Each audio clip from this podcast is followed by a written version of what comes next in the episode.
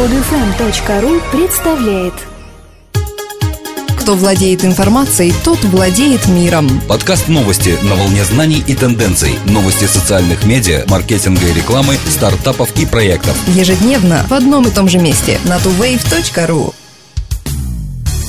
Здравствуйте! Сегодня 12 апреля 2012 года. И с вами в студии мы, Елена и Дмитрий.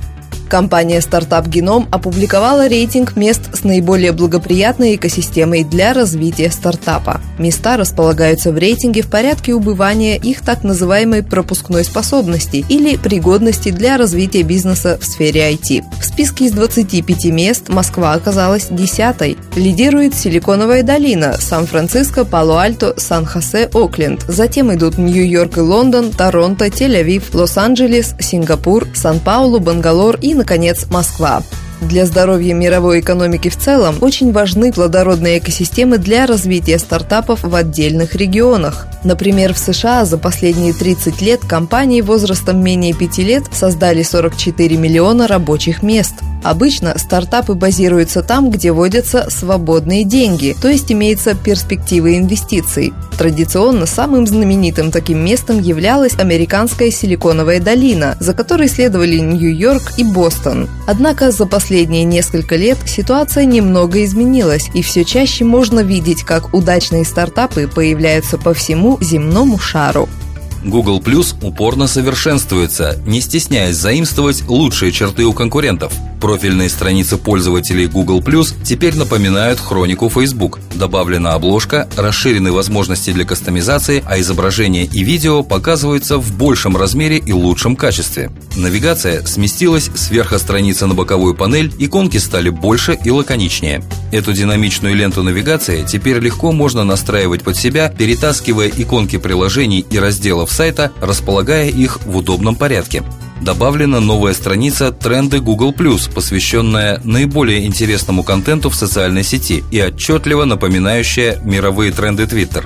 Для видеовстреч выделена специальная страница, где можно найти все публичные видеовстречи и доступные прямые трансляции, а также приглашения от людей из ваших кругов.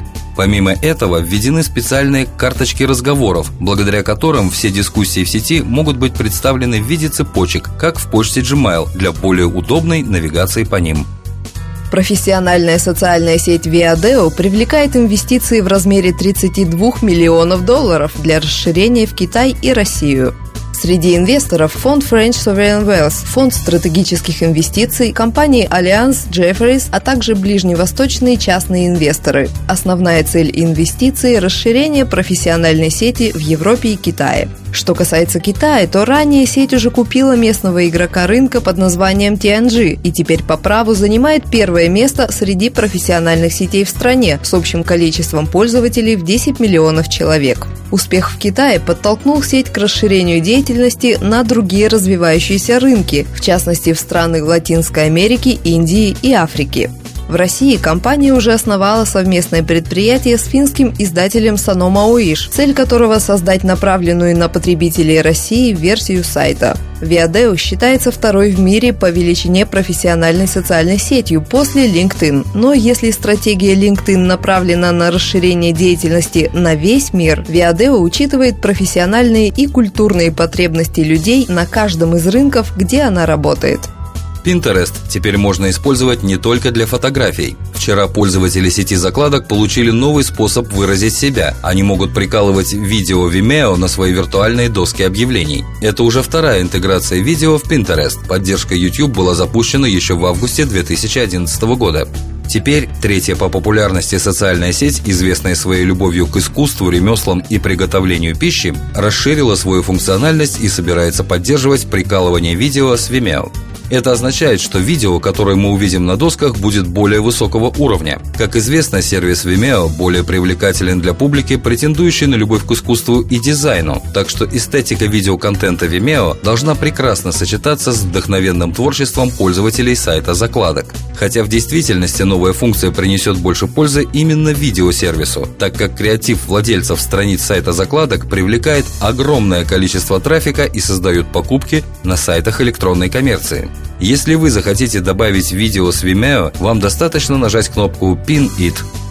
Компания The Boston Consulting Group пришла к выводу, китайский ритейлинговый онлайн-рынок имеет все шансы стать самым крупным в мире с прогнозируемым объемом продаж 364 миллиарда долларов. Страна станет лучшим онлайн-ритейлинговым рынком к 2015 году или не намного позже. К 2015 году в Китае будет 701 миллион интернет-пользователей. Общее проникновение интернета составит 51%. В настоящее время в Китае насчитывается 193 миллиона онлайн-покупателей, а это на 23 миллиона больше, чем будет в США к 2015 году.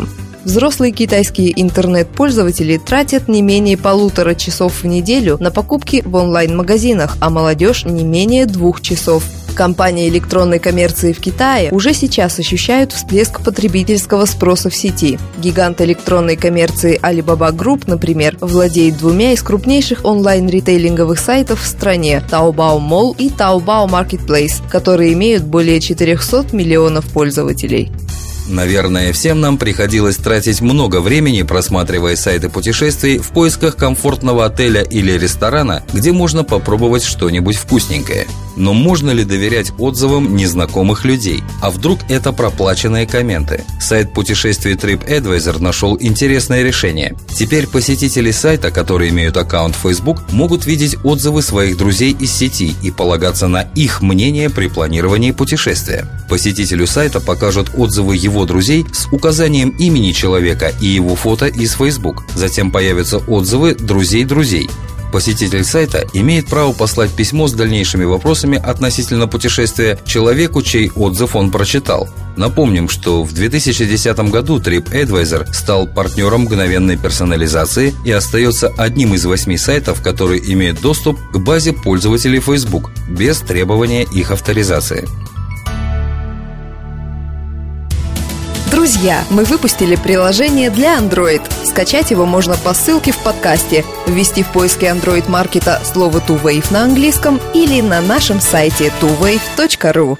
Скачать другие выпуски этой программы и оставить комментарии вы можете на podfm.ru.